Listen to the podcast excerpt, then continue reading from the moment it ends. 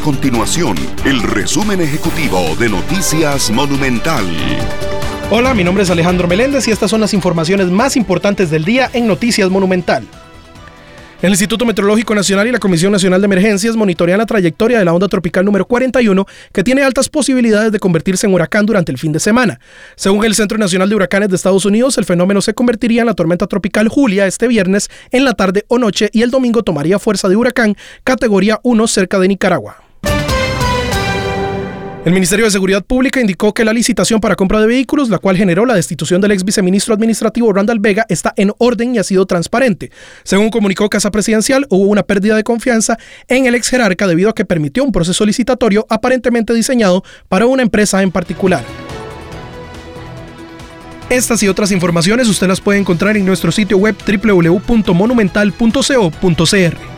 Nuestro compromiso es mantener a Costa Rica informada. Esto fue el resumen ejecutivo de Noticias Monumental.